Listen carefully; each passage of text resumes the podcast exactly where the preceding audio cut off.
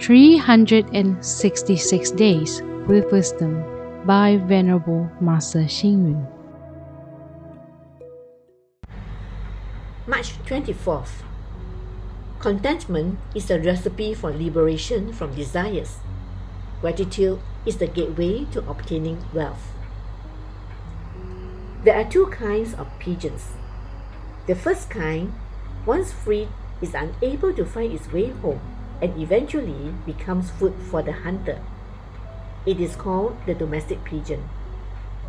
The other kind knows the way home even though it has flown for miles.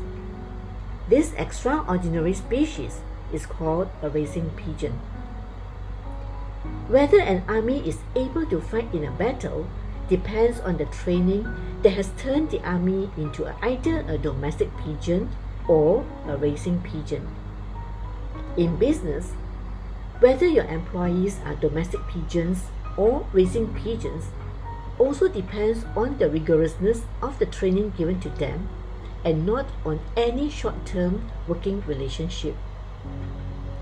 When a leader sees his indecisive, ungrateful subordinates, there is no need to feel bad because the subordinates are domestic pigeons.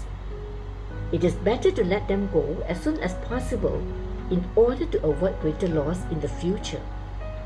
It would be a pity if a subordinate is actually a racing pigeon, but you are unaware of his quality and talents and treat him like a domestic pigeon. In an organization or a company, there is no need to feel sad or sympathetic for the domestic pigeons who are removed or laid off. Instead, we should appreciate the leader's ability to recognize talents.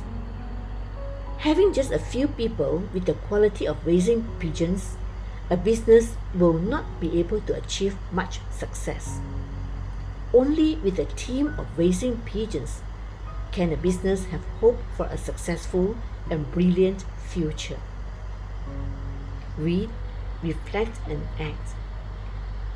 Whether an army can fight in a battle depends on the training that turned the army into a domestic pigeon or a racing pigeon.